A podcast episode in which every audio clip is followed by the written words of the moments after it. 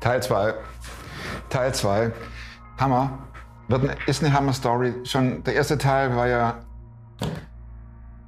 spangelweit den Mund aufsperren. Und jetzt wird's, jetzt wird's unglaublich. Die Geschichte endete mit der Tatsache, dass sie einen Freund hatte, immer der wollte, musste aber beim Papa vortanzen. Und ähm, da gab's den Break. Und jetzt geht's den Cliffhanger. Und jetzt geht's direkt nahtlos weiter mit der Story. Und da hat's auch wieder Überraschungen drin, ohne Ende. Lasst euch, lasst euch mitnehmen in eine ganz andere Welt und staunt drüber, was Ella uns erzählt.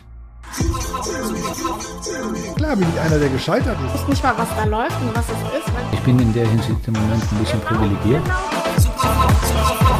Der Podcast mit Thomas Mayer. Natürlich denkst du dir dann erstmal, ja gut, hat ja auch keine Ahnung. was weiß ich. Studiert noch Medizin, Ja. leidet Das hat er im Bett, da hat er eigentlich einen Hund draufgeschlagen. Egal wie abgedreht das war.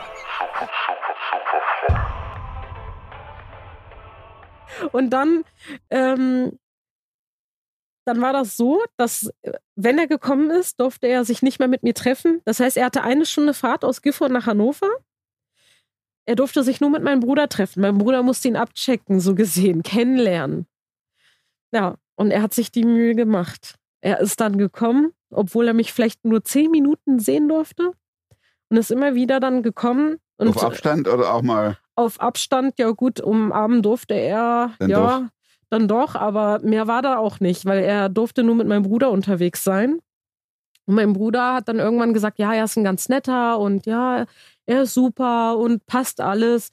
Und das hat mich total erleichtert, weil somit hatte ich halt den Segen dann von meinem Vater, weil mein Vater gesagt hat, wenn ich nicht da bin, ist dein ältester Bruder wie ein Vater für dich. Und mein ältester Völlig Bruder, fremde Kultur, ja, aus deutscher Sicht natürlich. Genau. Und dann hatte ich Angst, wie wird er jetzt darauf reagieren? Weil das ist ja wie die Katze im Sack. Wenn er mit seinen Eltern kommt, dann muss, äh, also da muss ja irgendwas geschehen im Nachhinein. Wir müssen ja dann, ne? Dann muss er sich ja quasi binden. Nach es, einem Monat. ja, genau. Weil es gibt, es gibt nichts dazwischen. Es gibt nicht heute da und morgen nicht. Das gibt's bei meinem Vater nicht. Und ähm, ja, mein Mann hat das gemacht. Er kam mit Eltern. Er kam mit seiner Mutter. Leider Gottes, zu dem Zeitpunkt haben sich dann seine Eltern gerade getrennt. Ja. Und da hatte ich extreme Angst, weil er kam dann nur mit Mama und mein Vater hat darauf bestanden, dass Papa und Mama kommt. Ach, da läuft ja alles quer. Alles, alles quer, aber irgendwie auch nicht. Irgendwie auch nicht. Dann kam er mit seiner Mutter und äh, sie saßen dort und äh, mein Vater hat dann gefragt, ja, äh, hat mein Mann äh, gefragt, möchtest du meine Tochter kennenlernen? Und dann hat er gesagt, ja, ich möchte sie kennenlernen.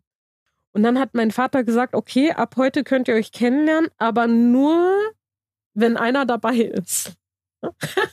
Wie hätten deine Mutter reagiert? Meine Mutter, meine Mutter, die was hat geschieht mit meinem Sohn? Die, die Mutter von meinem Mann, die, die kannte das nicht. Die hat sich aber darauf eingelassen, weil der, wenn der Sohn das wollte, sie hat dann gesagt, okay, mein Sohn, mach mal. Wenn du das äh, für richtig hältst, dann kannst du das tun, äh, musst du selber wissen. Und er wollte es. Also ich denke, dass er so verliebt gewesen ist, weil anders kann ich es mir nicht vorstellen, dass er das mitgemacht hat, weil er hat eine ganze Menge mitgemacht. Ständig auch die Fahrt alleine das in Kauf zu nehmen, das äh, hat mir bewiesen, dass er mich wirklich sehr, sehr gern hat, dass ich gedacht habe, okay, so kann es nur bestehen, anders geht es ja gar nicht. Ja, und dann, äh, genau, dann kamen wir so gesehen zu, zusammen, aber halt immer nur unter Aufsicht. Jemand musste dabei sein und das fand mein Mann auch okay, aber irgendwann kam die Zeit, wo er kurz vor seiner Prüfung stand. Und er war so überfordert und ich wusste, dass er zu dem Zeitpunkt wusste ich das noch nicht 100 Prozent, aber ich habe es schon geahnt, dass er mit Stresssituationen nicht umgehen kann. Und ich war Last. Ich war Last für ihn, weil diese ganze Situation ihn dann irgendwann erdrückt hat. Und dann, kurz vor seiner Prüfung, hat er dann mit mir Schluss gemacht. Und wir sind auseinandergegangen und ich habe bitterlich geweint. Ich habe so, so dolle geweint, weil ich ihn wirklich geliebt habe. Und Papa? Setzte sich in seinen Lastwagen und fuhr zu ihm, oder? Davor hatte ich Angst. Ich habe es meinem Vater erstmal nicht gesagt, aber ich wusste, irgendwann kommt die Zeit, da muss ich es ihm sagen, weil er war erstmal äh, in der Woche zwei oder drei Mal da und dann war er nicht mehr da. Und du heulst und hast solche Augen. Und Genau, genau. Drei Tage habe ich ganz, ganz, ganz dolle geweint. Zu dem Zeitpunkt, und das habe ich wirklich noch nie erlebt, da kam diese Stimme wieder und hat mir gesagt, er ist der Richtige. Und ich konnte nichts damit anfangen, weil mir wurde immer beigebracht, wenn dich jemand nicht möchte, willst du ihn erst recht gar nicht. Es geht nach meiner Nase und anders nicht. Und dann kam einer, der sich von mir getrennt hat und wo es mir echt dolle wehgetan hat. Und das habe ich vorher noch nie in diesem Ausmaß gespürt. Und dann dachte ich, ja, wie sage ich das jetzt meinem Vater? Aber diese Stimme hat gesagt, er ist der Richtige. Aber was soll ich dann damit? Hast du dich nicht umgeguckt und hast gesagt, so, Stimme, zeig dich? Ja. Oder woher kommt ich dachte, das? Warum? Warum? Hey, wa was soll ich denn damit? Er hat doch gerade mit mir Schluss gemacht. Er, er, er hat doch gerade meine Gefühle mit Füßen getreten. Alles, was ich da reingesteckt habe an, an Gefühle, an, äh, an äh, Sorgen und Mühe, was ich ja mit meiner Familie dann ausgemacht habe oder ausmachen musste, habe ich alles da reingesteckt. Und auf einmal trennt er sich von mir. Und dann hatte ich wie, ähm, also ich bin ja jemand, äh, da ich ja so an ihn festgehalten habe, wollte ich ja trotzdem immer Kontakt zu ihm. Ich habe ihn g- geschrieben in der Anfangszeit und irgendwann habe ich dann komplett aufgehört. Ich habe mir immer wieder gedacht, obwohl ich keine Ahnung hatte, kam immer wieder so, äh, lass ihn, lass ihn, lass ihn, habe Geduld und immer wieder, habe Geduld. Das hat mich mein Leben lang schon begleitet und es ist, wie oft, wie lange soll ich denn noch Geduld haben? Auf was soll ich warten? Er will mich nicht. Ja, berechtigter Gedanke, er macht ja Schluss, ne? Er hat Schluss gemacht. Auf was soll ich warten? Er kommt doch nicht mehr wieder. Für mich, also das, das Ding ist, dass alle Anzeichen ja schon darauf hingedeutet haben. Er hat ja seine Nummer dann gewechselt. Er hat ja alles dann auf Null resettet. Und das war für mich klar, da gibt es keinen Zurück mehr. Das funktioniert nicht. War für mich schon wie vorbei. Aber diese Stimme hat gesagt, er ist der Richtige. Wie hast du das gehandelt dann, die, die, die Stimme einerseits, die sagt, er ist der Richtige und andererseits seine Emotionen? Ich habe auf die Stimme gehört. Ich weiß Okay. nicht warum, aber ich habe auf die Stimme gehört und ich habe, es Hat hat mir, das- es hat mir Frieden Hat dich gegeben. das beruhigt? Es hat mich beruhigt. Okay. Es hat mich beruhigt, dass ich diese, diese Stimme wahrnehmen konnte und ich habe darauf gehört. Ich habe gehört, mir wurde gesagt, lass ihn und halt dich zurück und ich habe es getan. Ich habe seitdem wirklich ihn nicht mehr geschrieben, gar nicht. Es war so, als ob ich vom Erdboden verschluckt war. Dann kam die Zeit, wo ich es meinem Vater sagen musste, weil mein Vater dann gesagt hat, so, wo ist Jonas? Und ich hatte wahnsinnige Angst. Und ich habe dann zu meinem Vater gesagt, ja, er kommt nicht mehr. Und da kommt nochmal Gott ins Spiel. Da habe ich trotzdem noch nicht Gott erkannt, aber da kam nochmal Gott ins Spiel. Gott hat meinen Vater so verändert, dass mein Vater gesagt hat, wenn er dich nicht möchte, dann möchtest du ihn erst recht nicht. Also er hat völlig anders reagiert, als Er hat völlig anders reagiert. Ich Ja. dachte, er dreht durch und betitelt mich an als sonst was. Ja. Und ich habe jetzt die, Ehe, die, die Schande nach Hause die gebracht. Familie in Dreck Familie gezogen. befleckt und Ja, alles Mhm. Mögliche. Aber er hat gesagt, wenn er dich nicht möchte, dann möchtest du ihn erst recht nicht. Und da habe ich das erste Mal gedacht, boah, ich habe eine ganz andere Erwartung gehabt von meinem Vater und die und es kam was komplett anderes auf mich zu. Mhm. Also so ein positives Verhalten, Wahnsinn, Wahnsinn. Ich war so erleichtert und dann hat es mich erst recht die Situation, die sowieso schon schwer genug für mich war, hat mich locker sein lassen. Dass Mhm. ich wirklich dann endlich, endlich sagen konnte, okay, es ist jetzt, es ist jetzt egal, was passiert. Mein Vater ist zufrieden damit, wie es ist. Also verfolgt es mich jetzt nur nicht, wie ich es Ich kam erwartet habe. bislang gut aus der Nummer raus. Ne? Ich kam bislang sehr gut aus der Nummer raus. Und dann irgendwann bin ich dann abends mit meinem Bruder feiern gewesen. weil ich äh, auf andere Gedanken kommen wollte. Das war das erste Mal nach langer Zeit, dass ich dann feiern gewesen bin, aber ich hatte in Wirklichkeit gar keine Lust. Ich wollte einfach nur rauskommen, weil mein Bruder gesagt hat, du, wenn du willst, kannst du mit mir mitkommen. Hat sich alles irgendwie angeboten und dann bin ich rausgegangen und war halt mit ihnen feiern. Und um drei Uhr nachts hat mir dann mein Mann geschrieben, also zu dem Zeitpunkt mein Der- der Ex-Freund. Der Typ geschrieben, der mit dir Schluss gemacht hat. Ja, er hat dann geschrieben, äh, du, äh, ja, äh, ich wollte mal fragen, wie es dir geht, um drei Uhr morgens. Und dann dachte ich mir, okay, er will mir jetzt wahrscheinlich zeigen, dass er selber feiern war und meldet sich jetzt einfach, um mir vielleicht nochmal wieder eine reinzudrücken. So habe ich das zu dem Zeitpunkt aufgenommen. Kann man ja, ist nicht von der Hand zu weisen, genau. Genau, genau. Und dann hat er mir geschrieben, na, wie geht's dir? Und ich habe mich äh, trotzdem irgendwo gefreut, dass er geschrieben hat, aber ich habe mich nicht gemeldet. Ich habe nicht geantwortet. Oh, straight. Ja, ich habe das wirklich dann durchgezogen, weil ich immer wieder im Kopf hatte, lass ihn, lass ihn, melde dich nicht, schreib ihn nicht. Und dann kam der Zeitpunkt, wo ich wusste, er äh, steht vor seiner Prüfung. Und da kam dann das erste, erste Mal wieder der Gedanke, wünsche ihm Glück. Und normalerweise bin ich jemand, der sehr explosiv ist. Also ich bin sehr, äh, wie nennt man das, sehr, äh, äh, wenn man so außer sich ist, so äh, temperamentvoll. Ich bin ja ein Mensch, der sehr temperamentvoll ist, ne? Und normalerweise hat, wollte ich so viel rauslassen, so viel Negatives, so, warum hast du mir das angetan? Warum hast du das gemacht? Äh, äh, warum hast du, Verräter. Ja, genau. Du äh, bist auf meinen Gefühlen getreten und hast nicht mal darüber nachgedacht. Und äh, äh, was fällt dir eigentlich ein? Aber ich habe das gar nicht geschrieben, weil immer dieser Gedanke immer im Kopf war, er ist der Richtige. Und ich habe ihm nur geschrieben, ich wünsche dir viel Glück bei deiner Meisterprüfung. Das war's. Dann kam zurück, Kompliment. dann kam zurück, ich danke dir. Das war's dann auch. Im November bin ich dann in die Türkei geflogen. Dann hat mein äh, Mann geschrieben, mach nichts Falsches, du gehörst mir. Wir müssen die richtige Begrifflichkeit beibehalten. Ja. Hat dein Ex-Freund dir geschrieben, Ex-Freund, genau, mach Ex-Freund, bloß keinen Scheiß, genau, du, ma ge- du gehörst zu mir. genau, mach bloß nichts Falsches, du gehörst mir. Ja. Und da dachte ich, da habe ich das erste Mal wieder gefühlt, okay, also mein Mann und ich äh, mag es ja so, wenn man so, so durchgreifen möchte und so ein bisschen, ne, halt äh, geradewegs durch ist. Und äh, das hat mir wieder so das Gefühl gegeben, okay, hm, ich gehöre zu ihm, ne? Das hat Okay. mich sehr beeindruckt und dann äh, war ich in der Türkei und ich kam wieder und er hat uns vom Flughafen abgeholt. Damit habe ich nicht gerechnet.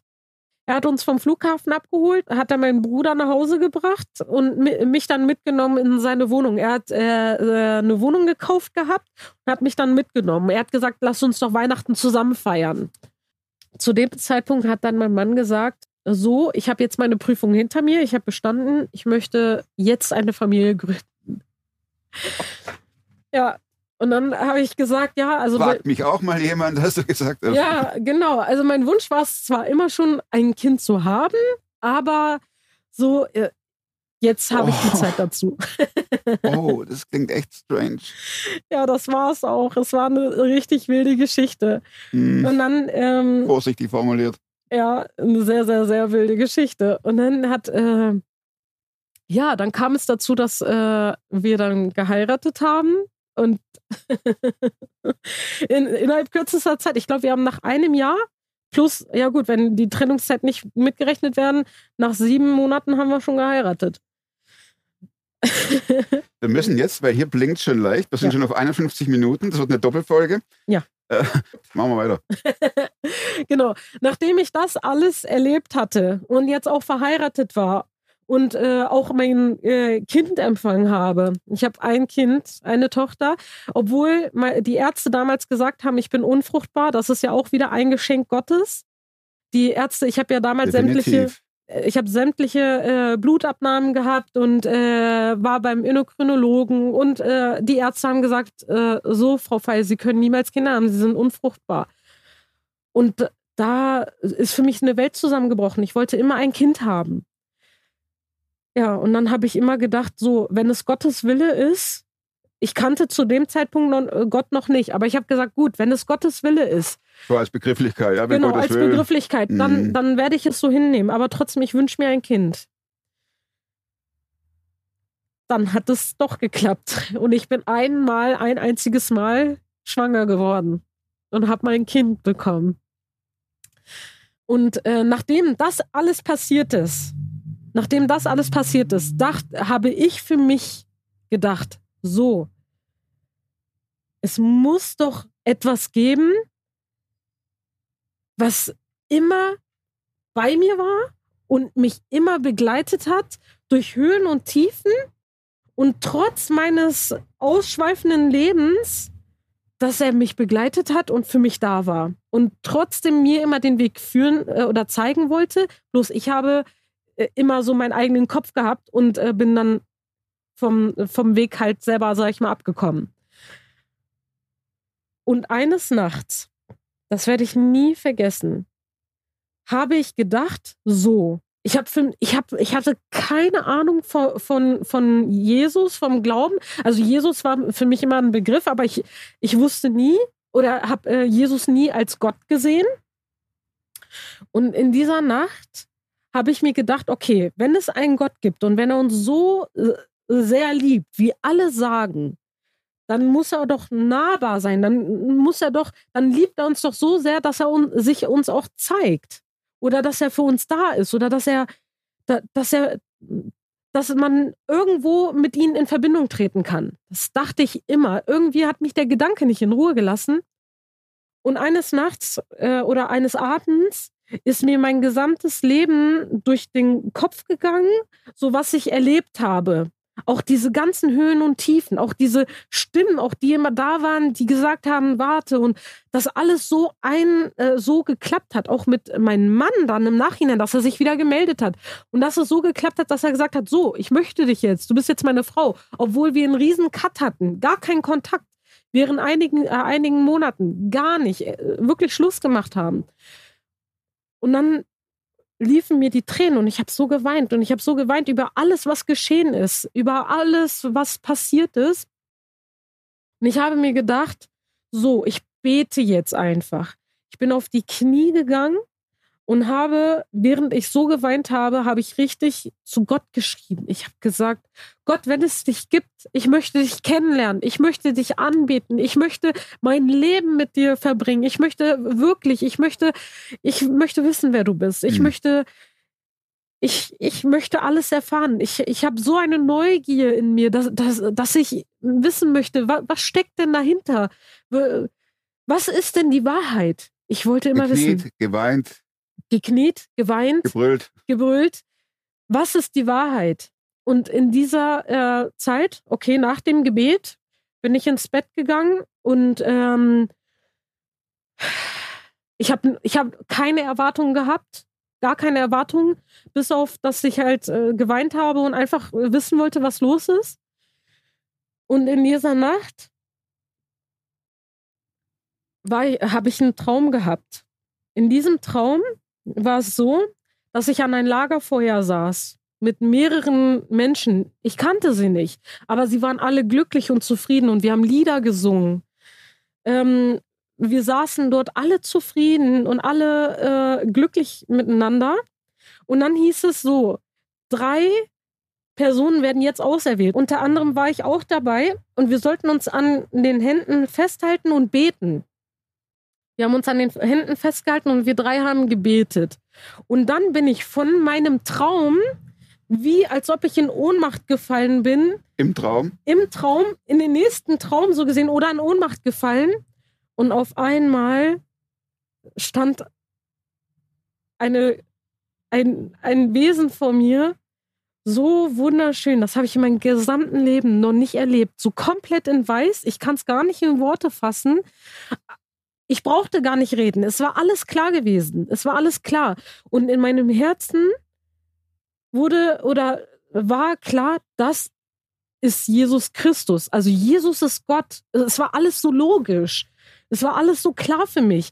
Aber ich durfte nicht reden, weil ich wusste irgendwie, in meinem Traum war es so, wenn ich jetzt anfange zu reden, dann müsste ich sterben. Weil es war ja schon alles klar. Und so sündig wie ich war, wollte ich natürlich gerade wieder anfangen zu reden.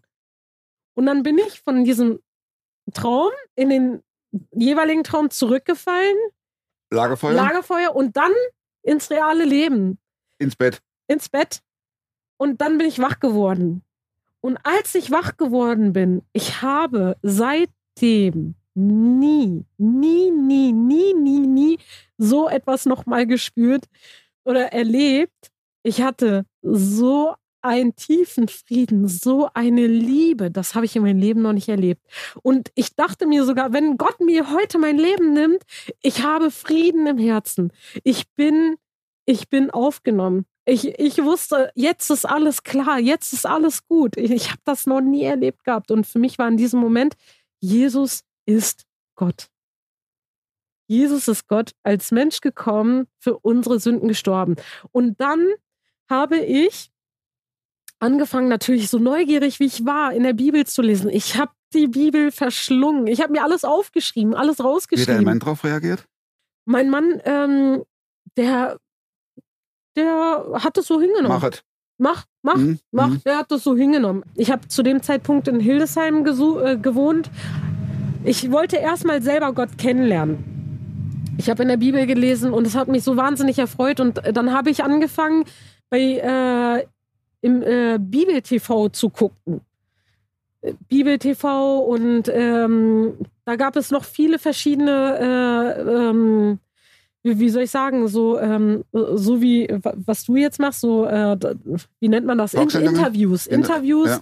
wo viele dann über ihr Zeugnis erzählt haben. Und das war für mich gerade so wichtig, dass ich andere Leute höre, die auch ein Zeugnis erlebt haben, weil ich das ja auch gerade erlebt Mhm. habe wollte ich auch unbedingt wissen, wie andere zu Gott gefunden haben.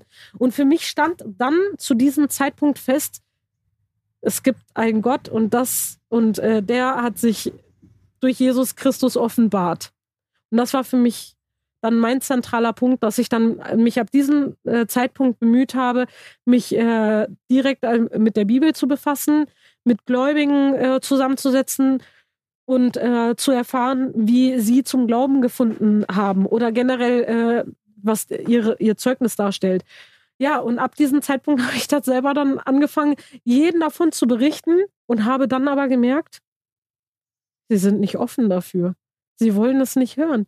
Ob es meine Geschwister waren, ob es die Familie waren, Freunde, die, Wie haben die darauf reagiert? sie haben sich dann Ist irgendwann durchgeknallt distanziert. oder? Nein, ja, durchgeknallt, distanziert. Ah, Sie haben sich von mir distanziert. und dein Mann? Mein Mann nicht. Mein Mann, der wollte es zwar auch nicht hören, Mhm. aber äh, der mach du dein Ding, lass mich mein Ding machen. Okay. Genau.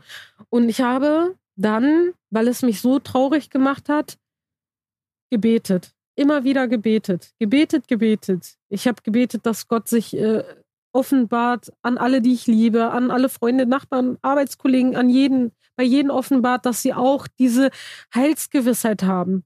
Dass sie wissen, dass sie, ähm, dass es jemanden gibt, der sie liebt, zu denen sie zurückkehren können. Und das war mir extrem wichtig.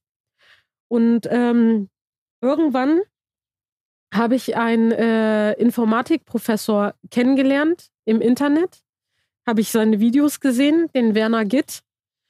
Und ich wusste, dass mein Mann äh, einer ist, der, der Beweise haben möchte. Er möchte nicht an irgendetwas einfach so glauben. Er möchte schon so Zusammenhänge haben oder so, dass es halt für ihn so logisch rüberkommt.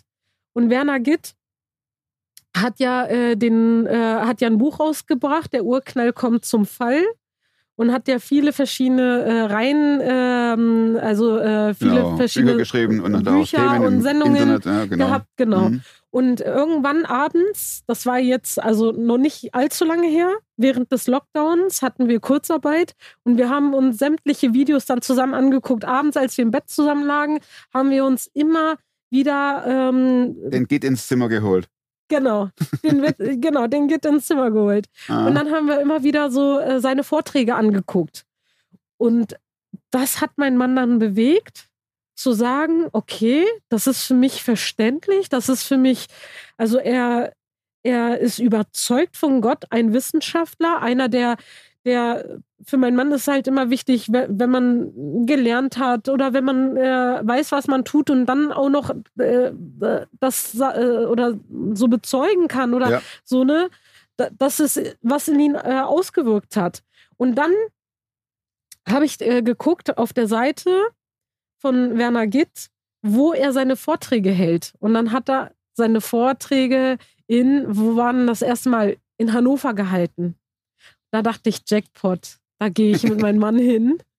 Dann sind wir nach Hannover gefahren und er hat äh, Werner Gitt äh, seinen Live? Vortrag halten sehen. Und Werner Gitt hat einen unwahrscheinlich tollen Vortrag gehalten. Und zum Schluss seines Vortrags hat er immer gesagt: So, wer sich bekehren möchte, kann mit mir mitkommen. Wir gehen jetzt äh, hier hinten an einen stillen Ort und jeder kann äh, dann für sich selber sein Leben äh, Gott übergeben. Und äh, ich war sowieso überwältigt von, von, der, von der Predigt, von, von dem Vortrag Hm. und von den Liedern, dass ich die ganze Zeit geweint habe. Und ich habe nur noch meinen Mann angeguckt und äh, habe gesagt, möchtest du? Der hat gesagt, ja, ich möchte. Das war für mich, das war für mich der schönste Tag. Eines meiner schönsten Tage im Leben war das. Dann ist er mitgegangen und ich saß da und Werner Gitt hat aus der Bibel vorgelesen und hat äh, verschiedene Psalme aufgesagt, wo man sein Leben übergeben kann. Und mein Mann hat das mitgebetet. Und seitdem, seitdem haben wir uns nicht einmal gestritten. Das ist jetzt schon fast zwei Jahre her. Und er geht seinen Weg mit Gott. Und es ist für ihn jetzt auch viel einleuchtender, wenn ich eine Predigt höre und so. Vorher war er nicht offen, jetzt hört er mit. Wenn du jetzt aus deiner Situation, Ella, zurückblickst, Ja. dann bekommt diese Stimme ja ein Gesicht. Ja. Und dir ist schon klar, dass es Jesus war, auch schon auch als Kind hier äh, aus dem vom Ertrinken Ja. errettet worden. Ja. Wer ist Jesus für dich, Ella? Alles. Jesus ist alles für mich. Ich möchte mein Leben komplett mit Jesus verbringen. Also nie wieder einen Tag ohne Jesus, auf gar keinen Fall. Wir sind jetzt auf eine Stunde sechs Minuten. Wir machen eine Doppelfolge. Ja. Und trotzdem macht jetzt nicht mehr viel. Wir müssen irgendwie schaffen, die letzten vier Fragen schnell. Alles klar. Gibt es ein Buch, das du nicht nur einmal gelesen hast und wenn ja, welches? Ich habe wirklich tatsächlich immer nur einmal gelesen, es sei denn die Bibel. Ja, das gehört ja auch dazu. Ja. Wozu kannst du heute leichter Nein sagen als noch vor fünf Jahren? Ich kann meinen Freunden leichter Nein sagen. Meine Freunde, die damals gesagt haben, Ella, bist du dabei beim Feiern? Ja, bin ich. Nein, heute nicht mehr.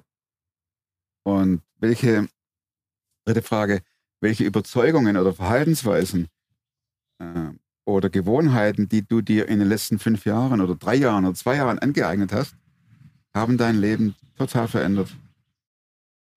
Ich bin viel ruhiger geworden. Damals, äh, ich konnte nichts, Das ist also, ja Dynamit dann, oder? genau, und das bin ich heute nicht mehr. Wo du hinkamst, äh, Wurde immer aufgemischt. Immer. Jetzt nicht mehr. die letzte Frage ist, Plakatfrage, hier irgendwo in Hildesheim oder wo auch immer. Ein riesen Plakat und du darfst es äh, mit, für eine Woche mit deiner Aussage nach eigener Wahl bestücken. Was kommt drauf? Such nach der Wahrheit. Such nach der Wahrheit. Und du wirst die Wahrheit finden. Ganz herzlichen Dank, Ella. Danke auch.